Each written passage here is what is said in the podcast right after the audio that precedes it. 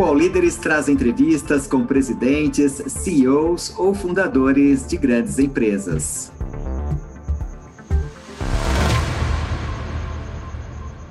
Olá, sou Fabian Mendes, fundador e CEO da Log. Tudo bom, Fabian? Bem-vindo ao All Líderes. Tudo certo? Tudo ótimo, Beth. Foi um prazer e uma honra estar aqui com vocês. Muito obrigada. Fabian, eu queria começar a entrevista eh, falando um pouquinho das mudanças no mercado de logística nos últimos uh, sete anos, aí, desde que a Log foi criada. Né? O que, que mudou nesse mercado? Eu acho que quando a Log começou em 2013, nós entramos com essa visão de entregar de tudo para todos, mas realmente com essa com essa visão de que o mercado de entrega de pacotes no Brasil ia explodir. Já em 2013, né, os chineses enviavam mais de 100 milhões de pacotes todos os dias. Os brasileiros, nem um milhão. E quando se comparava o Brasil com a China, você pensava, bom, tem a mesma renda por capita entre Brasil e China, brasileiro quanto chinês é muito conectado, em particular no celular.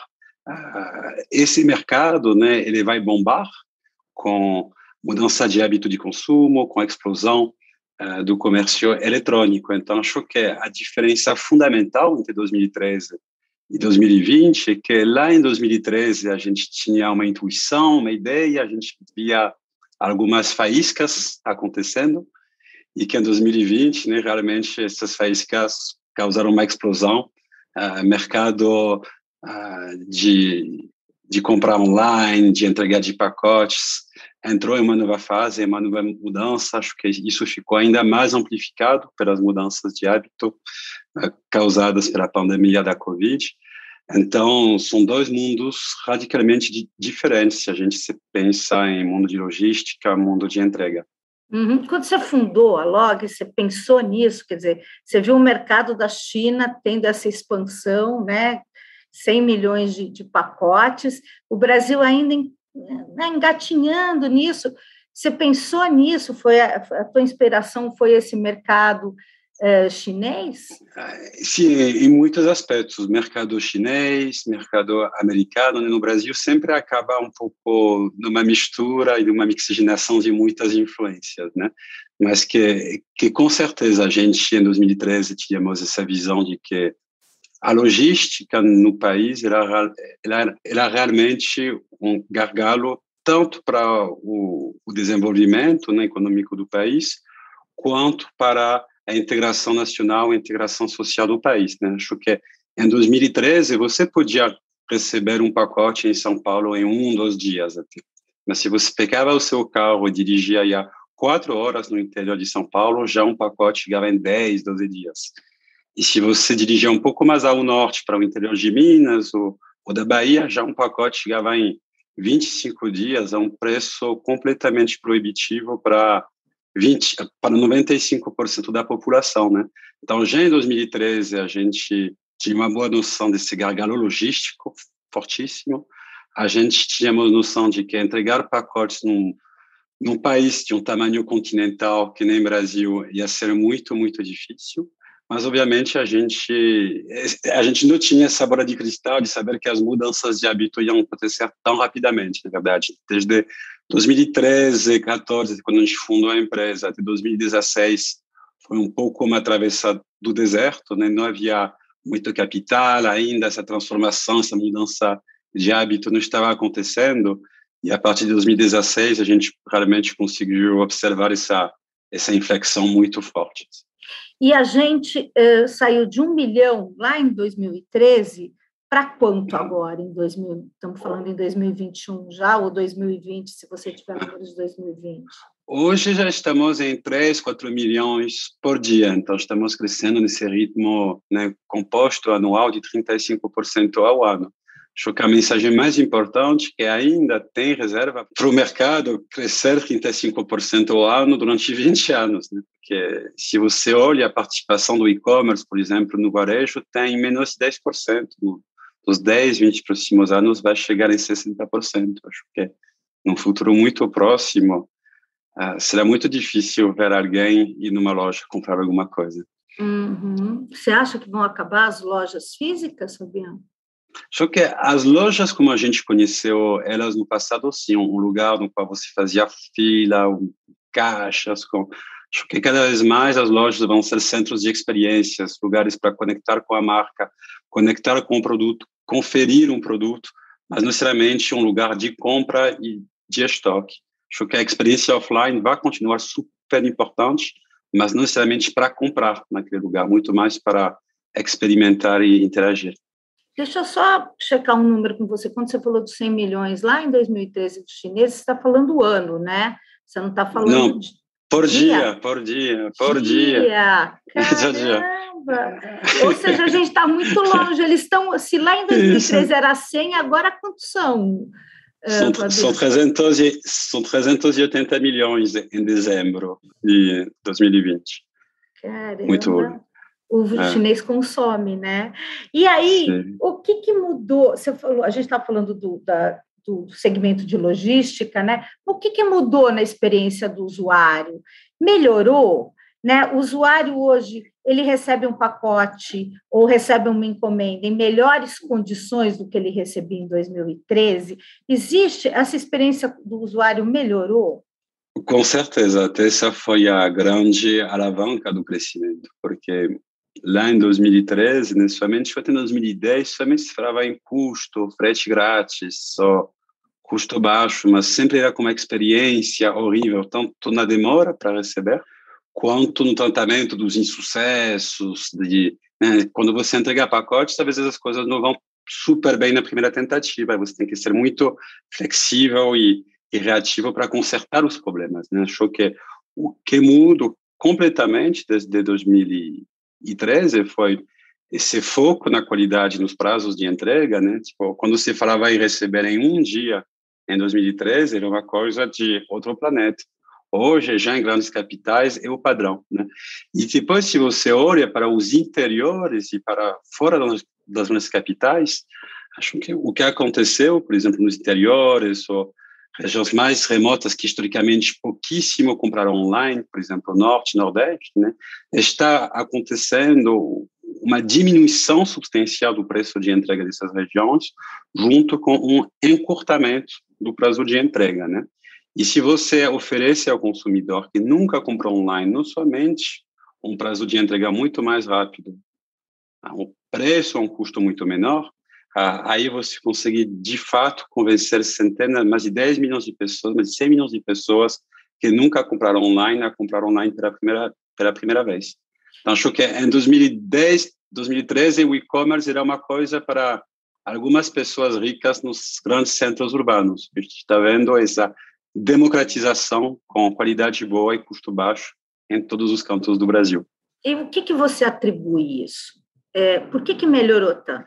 Acho que acho que são dois fatores muito fortes. O, o, o primeiro é a tecnologia. Né? O fato de você usar tecnologias, novas tecnologias que emergeram desde 2010, né, realmente permite, permitem fazer uma entrega de uma forma radicalmente diferente do, que se fazia antes.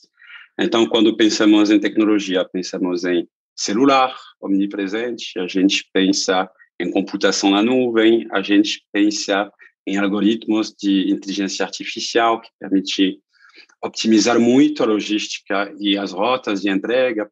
A gente pensa muito também em automação dos centros de triagem uh, e de cross-docking, né? Então, se você... E essa foi um pouco nossa visão, dizer, poxa, existe no Brasil esse gargalo logístico fortíssimo, existe no Brasil barreiras muito grandes, né, tanto de de infraestrutura, de falta de segurança, de, de problemas tributários também para poder encaminhar um pacote entre estados, vamos tentar usar o poder transformador da tecnologia para construir do zero essa rede de entrega do futuro, né? Acho que isso foi uma mudança, né? Tipo, uh, o fato de você conseguir aplicar tecnologia para criar um novo tipo de malha logística e também houve o feito da escala, né? Tipo, já haviam grandes marcas de e-commerce, grandes players do varejo entrando em e-commerce, né? e conforme você tem mais volume, mais pacotes para entregar,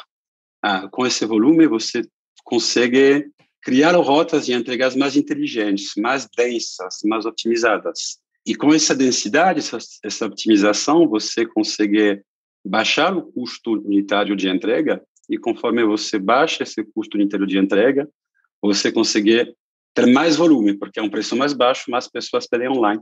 E com mais volume, você cria mais optimização, mais densidade, e você baixa ainda mais o seu custo de entrega. Então, acho que desde 2010, 2013, está realmente se iniciando esse círculo virtuoso da combinação de tecnologia com volume que permite baratear o custo extremamente. Uhum.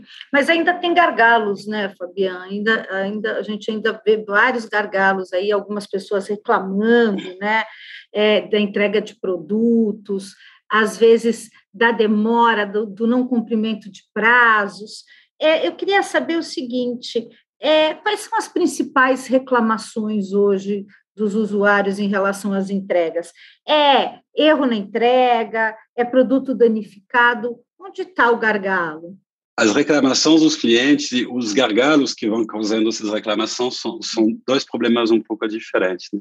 Se a gente pensa na maior reclamação, acho que não há uma experiência mais frustrante e mais triste para uma pessoa que comprou online pela primeira vez de você descumprir esse prazo de entrega. Né? Tipo, uh, isso vai gerando uma ansiedade, uma reclamação que é muito, muito justificada. Então, se você pensa no, no espectro da qualidade, né, o, o que é muito importante quando você entregar pacotes é conseguir prometer uma entrega rápida e barata e consistentemente cumprir esse prazo, né? Tipo, na primeira tentativa, idealmente. Às vezes você não consegue na primeira tentativa porque a pessoa não está em casa, não tem porteiro, ou um edifício comercial e, já está fechado, mas você tem que usar tecnologia justamente para antecipar se, poxa, esse, esse prédio já estará fechado nesse horário, então não vou tentar entregar aí, ao invés disso, vou tentar entrar em contato com a pessoa para entregar na casa dela, por, por exemplo. Acho que ah, quando se pensa em qualidade, em frustração, é sempre cumprir com a sua palavra. E fazer isso numa escala de, de, de milhões, daqui a pouco dezenas de milhões de pacotes. Hum. Como que a gente chega lá? Né? Como que a gente chega lá? Ah, essa nossa crença é com pessoas inteligentes, o coração no lugar, cultura boa, e tecnologia. Acho que, que daqui a 10, 20 anos, a única forma de conseguir oferecer uma entrega boa e barata e cumprindo a sua palavra para todos os brasileiros passa por uma aplicação violenta, violenta de várias camadas de tecnologia. Né? Quais são os gargalos né, que jogam contra nós? Né? Acho que está ligado um pouco à sua pergunta. Se você pensa bem, no Brasil, falta de infraestrutura, tanto rodoviária quanto ferroviária. Né? Uh, se você pensar bem, há ainda 10 anos, todos os centros de distribuição no Brasil estavam localizados na Grande São Paulo. Então, para você entregar no interior do Maranhão, você tinha que transferir de São Paulo por uma rede rodoviária muito ineficiente, ou por aéreo, que custava muito caro, passar por várias transferências para chegar lá no vilarejo do interior do Maranhão. Então, como que o mercado está contornando esses empecilhos, descentralizando o estoque, né? Você criando uma malha logística muito descentralizada. Então, como que você faz? Você descentraliza a, a sua o inventário, a malha logística. Segundo problema é o problema, diria, de insegurança, uh, de falta de segurança pública, né? Tipo, carga de e-commerce, um novo celular, mesmo roupa é muito, muito visado, né? Tipo, então, como que você usa precisamente tecnologia, em particular inteligência artificial, que também chamamos de, de machine learning, para incluir essa variável de falta de segurança pública no momento de você criar as suas rotas. Você vai saber que algumas rotas, alguns pacotes não podem ser entregues em algumas rotas, alguns destinos em alguns horários. Ou você sabe, usando o dado, que para entregar uma certa rota, um certo bairro, você vai precisar de esse entregador, porque saber muito bem lidar com esse bairro. Então, acho que falta de infraestrutura, falta de segurança pública ainda atrapalha bastante. E, por último, uh, a loucura do sistema tributário brasileiro, né? Porque é, se costuma dizer que o Brasil é uma economia fechada no mundo, nós somos um país muito protecionista, cada vez que a gente importa uh, um bem de fora, tem que pagar uma série de impostos, as cargas estão paradas, etc. Mas a verdade é acontecer a mesma coisa dentro do Brasil. Né? A gente gosta de pensar que no Brasil cada estado é um Brasil dentro do Brasil. E cada vez que você transfere pacotes, por exemplo, entre São Paulo e o Ceará, você vai ser parado várias vezes, às vezes ainda você pede documentos em papéis, você tem que pagar impostos muito complexos, tanto no, no estado de origem quanto no estado de destino, né? E isso cria muita complexidade e muito atraso no momento de fazer uh, uma entrega, né? Tipo, onerar o custo, onerar o, o prazo e poder ajudar a frustrar a experiência final do consumidor, porque se um fiscal decide parar a tua carga sem nenhum motivo aparente, você vai ter que ser parado e esperar até provar que você fez tudo certinho. Então, acho que esses são os três grandes empecilhos no Brasil: infraestrutura, segurança pública, o sistema tributário entre os estados ainda muito complicado e um pouco desnecessário.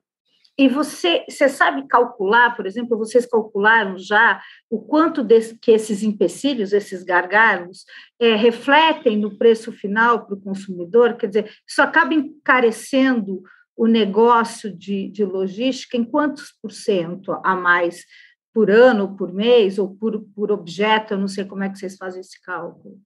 Eu não tenho o cálculo pronto, então vou te fazer umas contas de padarias aqui, né?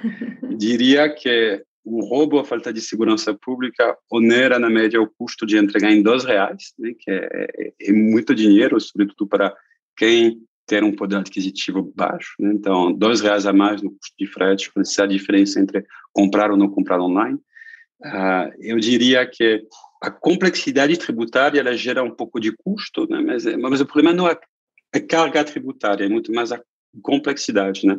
E acho que em estados mais remotos, na, na verdade, essa complexidade tributária faz com que você possa perder um a três dias no prazo de entrega por culpa dessa loucura interestadual, né?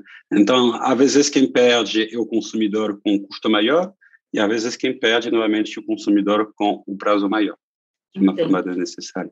E aí, eu queria saber também como é que é o comércio eletrônico, que cresceu absurdamente agora durante a pandemia, como é que a Log se adaptou a esse novo cenário? Vocês tiveram que ampliar rapidamente os seus cross-dockings? O que, que aconteceu com a Log nesse, nesse aumento significativo do comércio eletrônico? É uma pergunta muito interessante, porque nesse mundo né, do varejo online, do comércio eletrônico, somos muito acostumados a lidar com picos, em particular, todo fim de ano, novembro, dezembro, temos o pico da Black Friday, depois seguido de outro pico das compras natalinas. Então, somos, por definição, acostumados a lidar com pico. O que aconteceu com a Black Friday é que chegou um pico constante.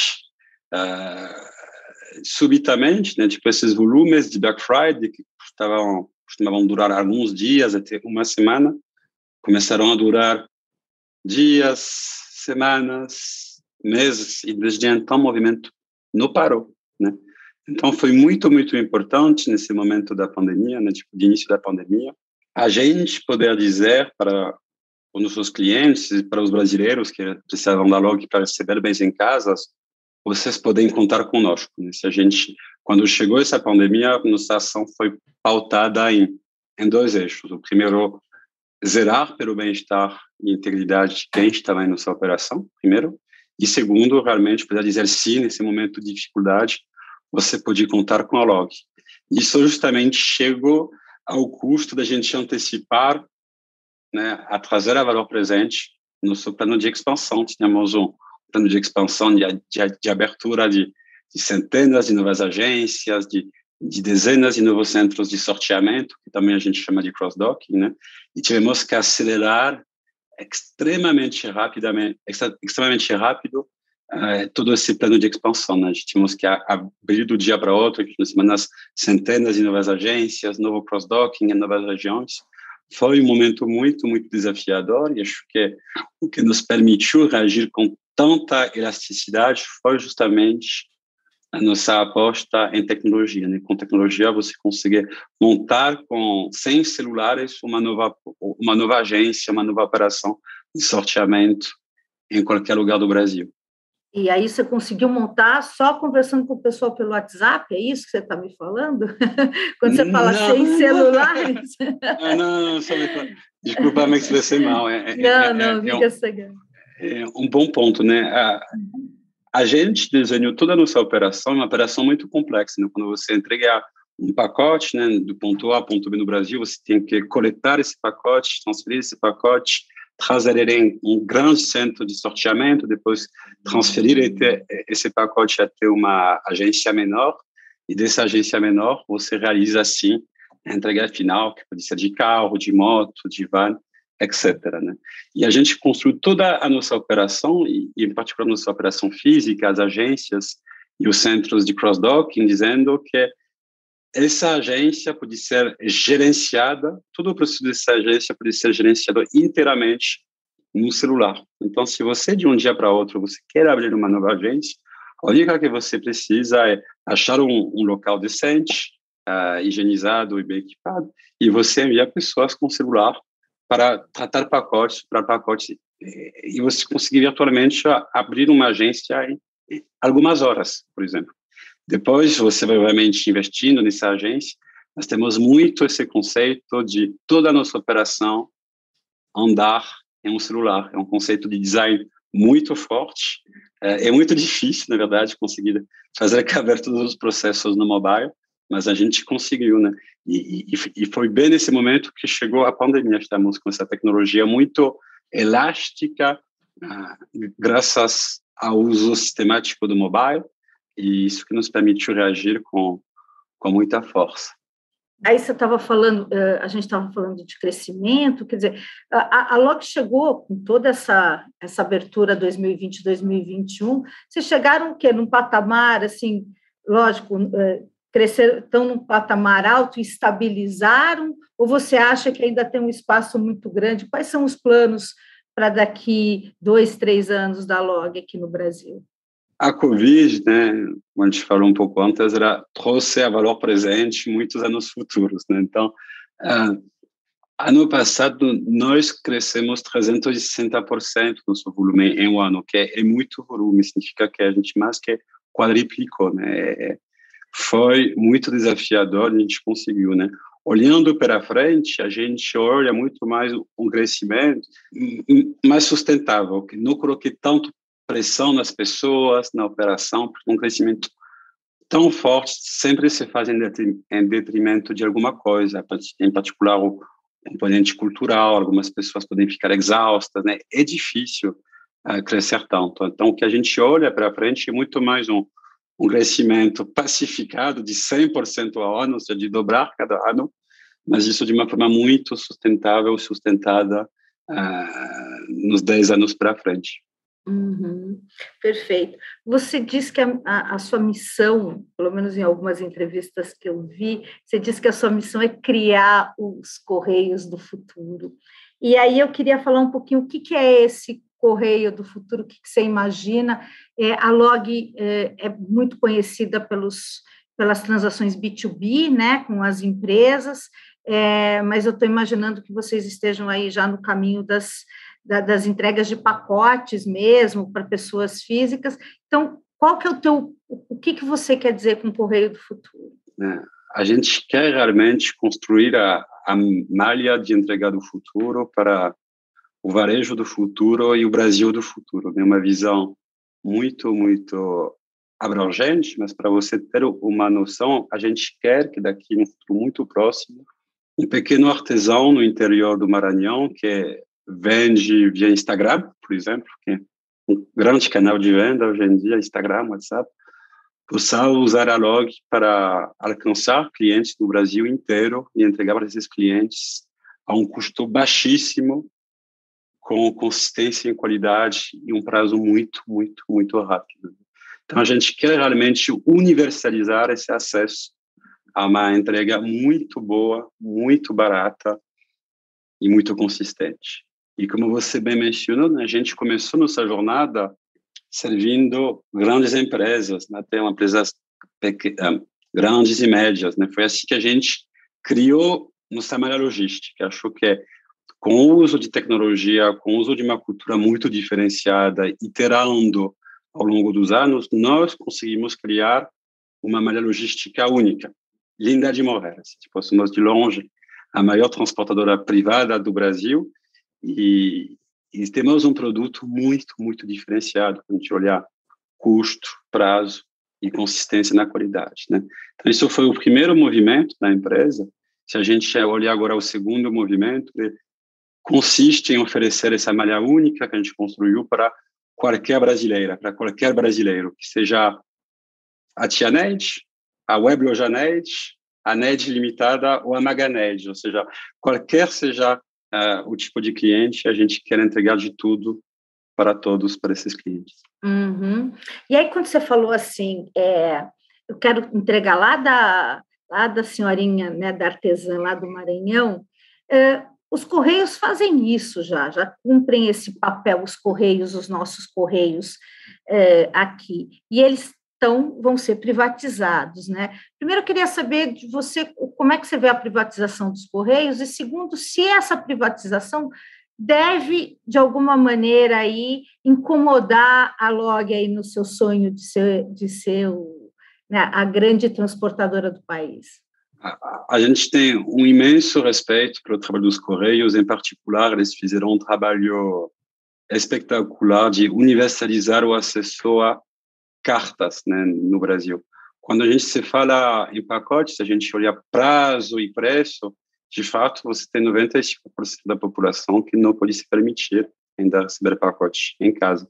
Então, não podemos falar ainda de um serviço universalizado. Quando se trata né, da privatização dos Correios, obviamente, um movimento que a gente sempre acompanhou e um movimento que a gente sempre olhou com muito bons olhos, porque uh, os Correios, por ela ser uma empresa pública e um unipolo constitucional, uh, eles têm uma série de benefícios que a gente não tem. Eles não pagam impostos, a carga deles nunca está parada, eles não têm que cumprir um monte de regulamentação que nós, outras empresas privadas, temos que cumprir. Então, eu sou um, um, sou um fervente apoiador da privatização dos Correios, porque nos permitirá jogar todos com as mesmas regras do jogo, que seria fantástico. Perfeito. E aí a gente está falando de concorrência e os grandes varejistas, né, os grandes, os grandes, os mega varejistas do país resolveram também criar suas próprias logísticas, né, a sua, a sua própria logística, né. E aí eu queria saber isso, quer dizer, como é que esses entrantes na área de varejo, né, na, na, esses entrantes varejistas na área de logística, como é que você vê essa, essa movimentação hoje, eh, Fabiano? Legal. É, existe com certeza né, esse, esse grande movimento circular de, de verticalização de parte da logística de entrega por parte dos grandes players do varejo. Em particular, Mercado Livre, que fez um trabalho espetacular, devo dizer, tá? estão de parabéns. É, isso sendo dito, acho que para nós essa verticalização é, ela não compete, bem no contrário, a gente continua atendendo com excelência a maioria desses grandes varejistas, a gente continua crescendo com esses varejistas, mas se você olha esses grandes varejistas, eles hoje eles são um terço do mercado, né? E os dois outros terços, quem que está atendendo eles com excelência, com prazo, qualidade, consistência? Não tem ninguém. É, e é um pouco esse lugar que a gente quer ocupar, sabe? Acho que a verticalização se existe, ela vai continuar existindo e, e, e acho que faz muito sentido para esses players ter tanto uma malha própria quanto se apoiar em outros players independentes, que nem a Log, mas nós usamos, nós miramos realmente universalizar o, o acesso à, à, logística e não somente se, se servir 10 grandes clientes. O All Líderes volta já. Você já conferiu a programação do canal UOL? É ao vivo, né? O melhor do nosso conteúdo ao vivaço para você, 8 horas por dia. No UOL Play, no YouTube, no Facebook, no Twitter. Vem com a gente! Depois de mostrar como o PCC se tornou a maior facção criminosa do Brasil, a série Primeiro Cartel da Capital chega à segunda temporada. Agora, o foco são as disputas pelo comando do tráfico internacional. Os novos episódios estão no Wallplay e no YouTube de Move.doc. 21 dias são suficientes para mudar um hábito? Segundo a teoria, é o tempo que o cérebro precisa para interpretar um novo hábito com um padrão estabelecido e torná-lo automático. A cada episódio, nós vamos conhecer um participante que tem uma grande missão a ser cumprida ao longo de 21 dias. E é claro que eu vou ficar de olho em tudo que rola. Assista Desafio Aceito com Thelma Cis no YouTube de Universa. Queria falar da universalização mesmo, porque vocês estão fazendo, fizeram testes e criaram agências pelo país que possam é, pequenas agências que possam receber essas encomendas, né? Esses, pequenos negócios. E isso é muito interessante, quer dizer, eu posso transformar uma cabeleireira, né, um salão de cabeleireiro também numa agência. Me conta um pouquinho como é que é essa experiência que vocês estão testando aí para universalizar a logística. Hoje, quando a gente fala em universalização, ela está sobretudo na universalização ao acesso, né? Então a gente quer que qualquer pessoa possa enviar ou receber a um custo muito, muito, muito barato a forma com a qual nós estamos provendo essa universalização é justamente usando tecnologia e investindo no mundo físico. Então, nós estamos, já abrimos centenas de agências no Brasil, essas agências, em geral, são próprias. Às vezes, a gente alavanca também a capacidade de empreendedores locais, mas, em geral, cada vez mais as agências vão ser próprias. E a gente abriu também uh, já nove centros, grandes centros de sorteamento no Brasil, e a gente vai abrir mais dezenas no Brasil inteiro para justamente criar essa malha muito, muito capilar, muito regionalizada, permitindo realmente entregar e coletar muito barato em qualquer lugar do país. E aí eu ouvi falar de uns armários inteligentes, eu queria entender um pouquinho o que são os armários inteligentes e se eles são aquela volta da antiga caixa postal, sabe? A caixa postal que a gente ia lá e deixava hum. a encomenda, alguém ia lá e pegava assim com uma senha, às vezes um pouco, né, um locket mais, mais hum. bacana, mais como é que funciona essa, esses armários digitais? Há uma cultura muito forte de armários digitais em dois países, um que é a Polônia e outro é o Canadá. Uh, nesses países, em geral, você nunca escolhe receber em casa, você sempre escolhe receber em um locker, né, um armário digital. São, esses lockers, em geral, são posicionados de uma forma estratégica em lugares de trânsito, né, onde, por exemplo, se você vai no seu uh, escritório de metro, você sempre vai ter lockers na estação de trem, no posto de gasolina, no metro, em, né, em lugares de, de várias circulação, para você poder escolher o seu pacote uh, com muita para não, não para escolher para você retirar o seu pacote com muita facilidade quando você realizar outras tarefas. Então uh, existe esse conceito de locker e em geral existe o conceito mais abrangente de ponto de entrega e ponto de coleta. Né? Pode ser em um locker, mas também pode ser em um varejista, perto de casa. Isso são grandes tendências e estamos indo nessa direção também, com certeza.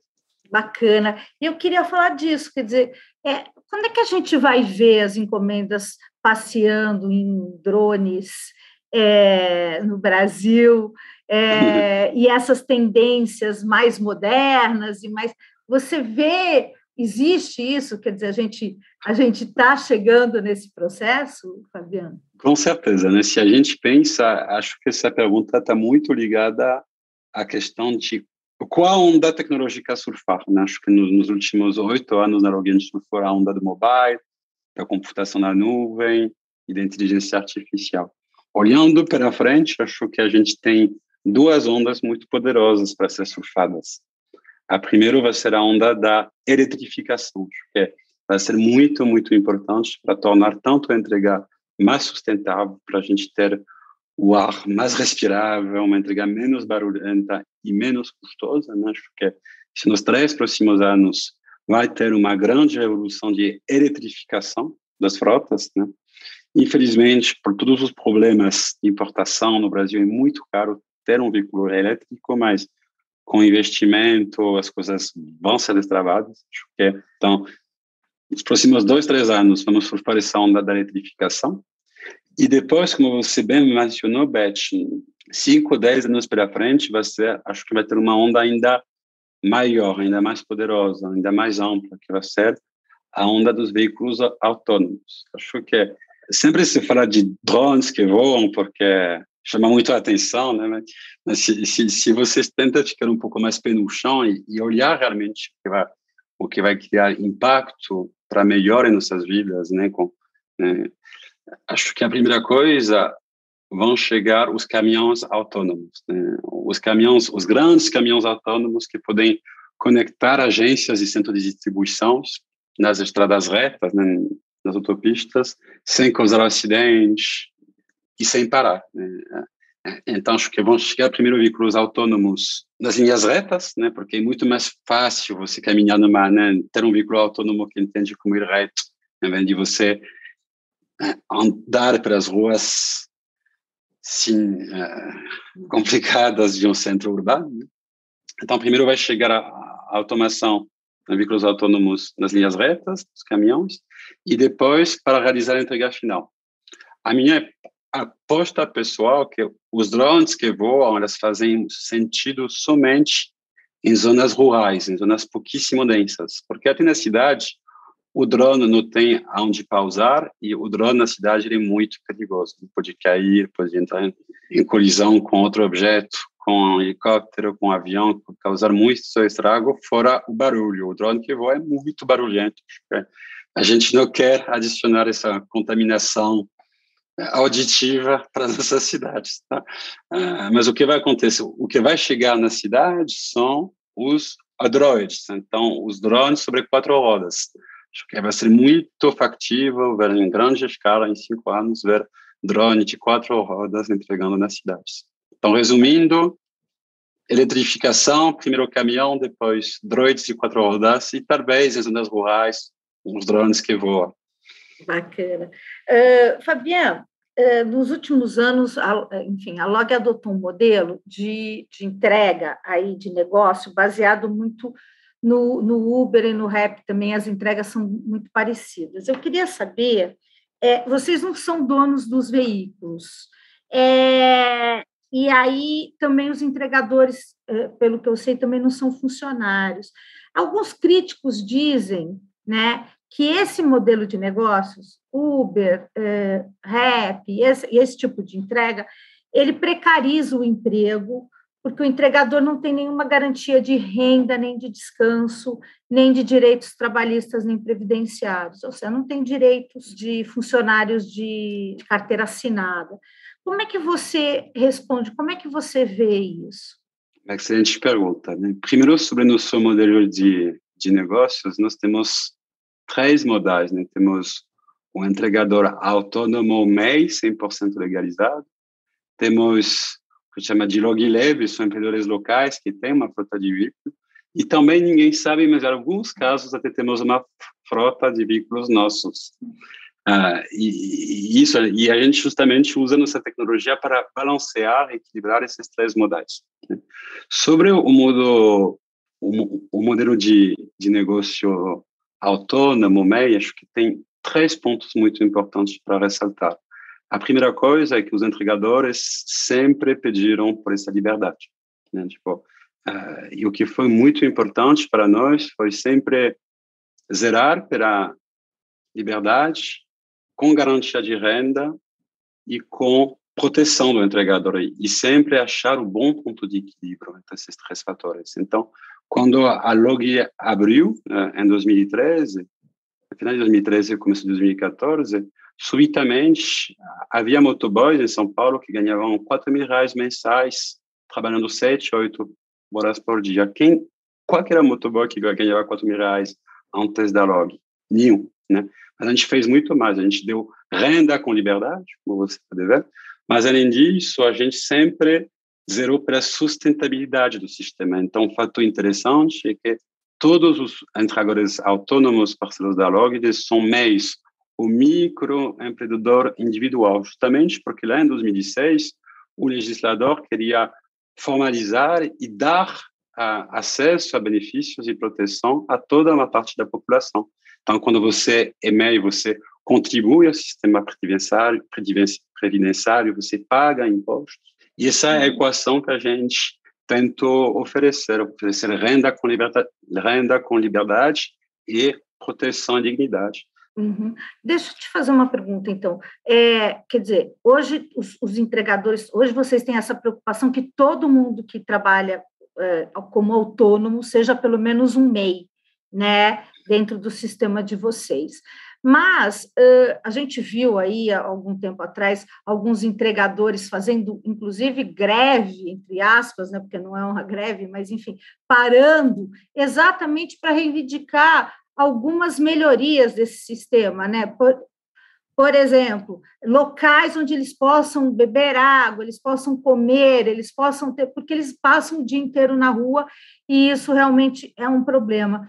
É, você vê isso, a, a Log tem essa preocupação com esses entregadores, quer dizer, existe alguns pontos de, de escape desses entregadores para que eles possam ter descansos e, e, e utilização de, de, banheiros, esse tipo de coisa?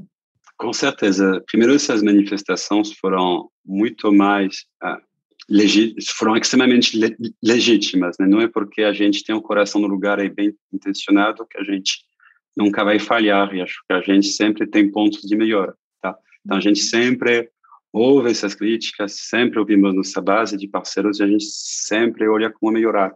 Por exemplo, se a gente toca nesses pontos, né, de como providenciar apoios de pontos de apoio, já em São Paulo temos mais de 40 agências físicas no qual você vai ter acesso a banheiros limpos, você vai ter acesso água, um ponto para carregar o seu celular e um ponto para você ser atendido por alguém da log. Então, cada vez mais esse investimento dessa infraestrutura física está grande e, obviamente, temos sempre como melhorar ouvindo e com humildade. E aí, uh, alguns países uh, reconheceram, a justiça de alguns países reconheceu um vínculo de entregadores, um vínculo trabalhista, né, da, da, de entregadores da Uber com os seus motoristas. É, o que, que você acha desse tipo de, de, ação? Quer dizer, e isso pode acontecer com a Log em algum momento? Quer dizer, a, a justiça determinar um vínculo, é, apesar de eles serem mês, eu acho que isso não aconteceria, né, Fabiana? Eu acho que é muito normal, né, nessa lógica democrática da justiça e das instituições sempre questionarem novos modelos de negócios. Isso é uma coisa muito, muito saudável. Então, aconteceu com a Uber, aconteceu com a Log, já tivemos, tipo, dezenas de processos, a gente sempre acabou ganhando, né, em segunda instância. Mas esse questionamento é muito, muito saudável. Acho que se você olhar no Brasil, no mundo, você sempre vai ter esse questionamento na justiça, porque você, olha, você tinha umas leis de proteção do trabalhador que foram idealizadas no contexto de pós-revolução industrial. E agora você tem esses novos meios de proteção, de organizar o trabalho, justamente que é muito mais livre, autônomo, sem subordinação. Então, como que você faz para dar proteção a essa nova realidade, que é muito mais livre?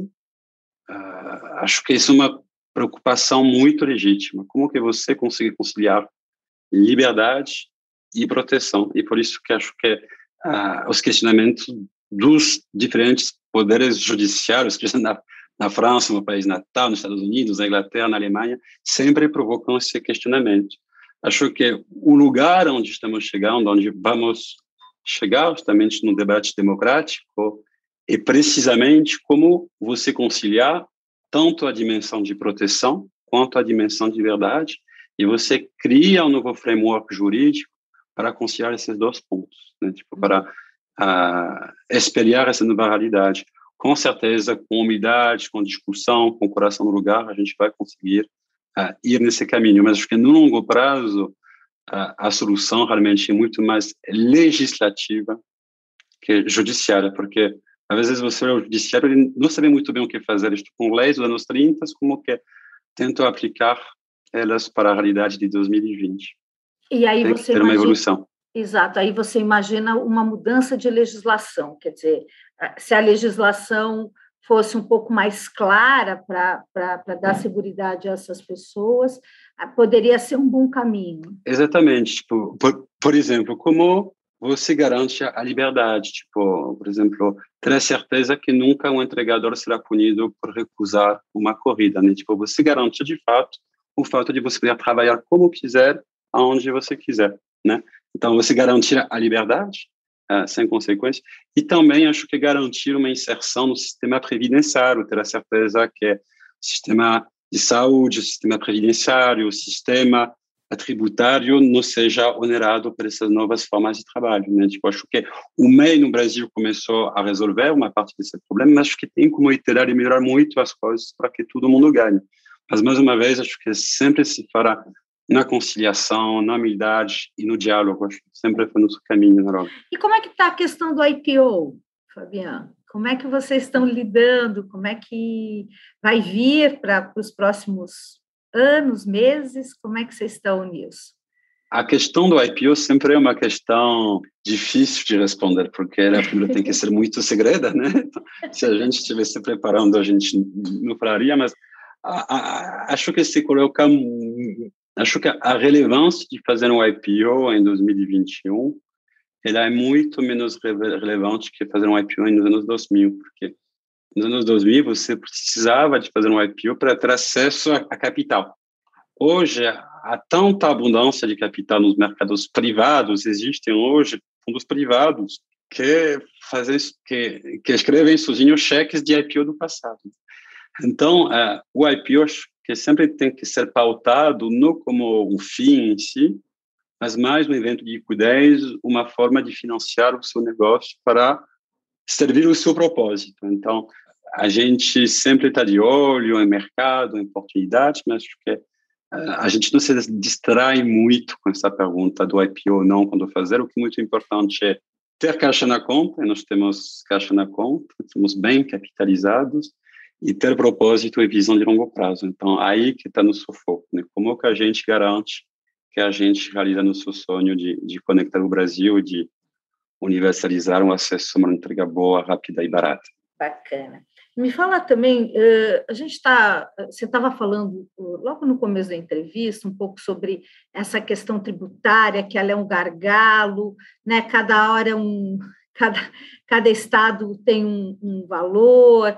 É, como é que a gente equaliza isso? Quer dizer, qual é a tua opinião a respeito das reformas que o governo está propondo? É, elas são boas? Elas, em que elas precisam ser melhoradas? Qual, qual é a tua visão a respeito disso? Acho que no sistema brasileiro todo mundo perde, né? Porque o problema não é ter que pagar impostos, tributos. Eu estaria feliz em pagar muito mais tributos até, Olha só, acho que são poucos os empresários que farão isso, mas estaria feliz em pagar mais tributos por uma simplificação do sistema. O problema não é tanto ter que pagar tributos, né? Como Keynes falava, temos duas certezas na vida, que a gente vai morrer e que a gente vai pagar impostos. O problema não é tanto ter que pagar tributo, o problema é a complexidade louca para pagar esses tributos, porque mesmo quando a gente entrega um pacote do ponto A ao ponto B, a gente faz a pergunta para um advogado tributário oba, quantos impostos, para quem devo pagar o quê?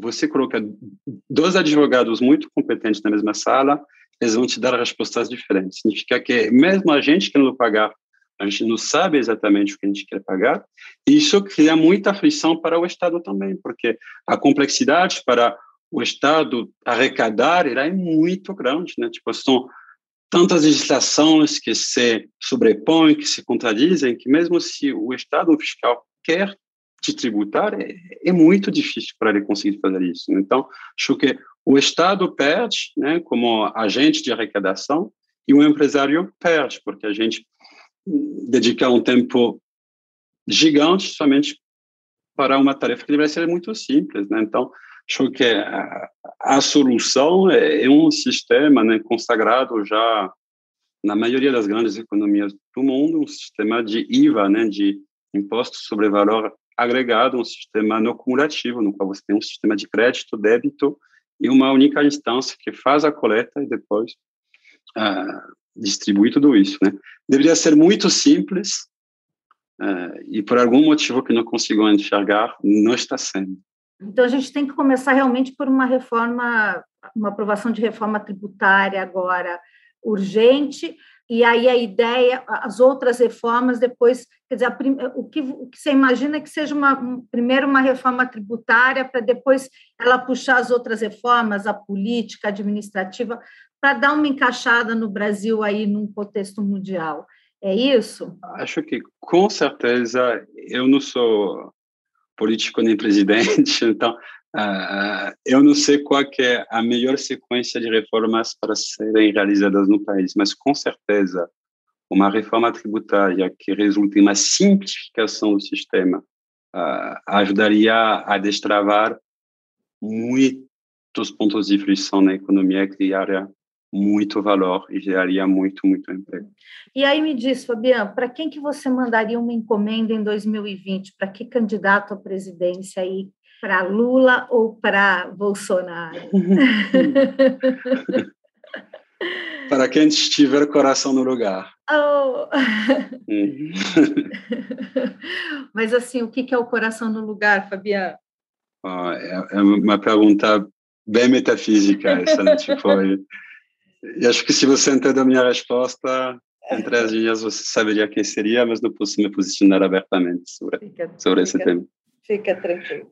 Eu queria saber também um pouco da tua história.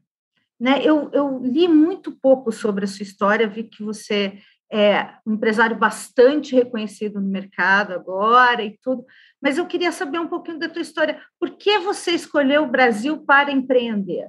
Eu fui para a universidade na França dos anos 2000. E nos anos 2000, né, a França e o Brasil tinham excelentes relações diplomáticas, não se tinham uma, uma, relação de namoro entre os dois países muito, muito forte. Então, eu lembro no verão era o ano do Brasil, haviam eventos culturais brasileiros na França, umas interações muito, muito fortes. Então, eu não conhecia muito do Brasil, mas sempre tive essa exposição um pouco de fascínio, como esse lugar de cultura rica, de mixigenação, de, de, de, abertura pelo mundo, né?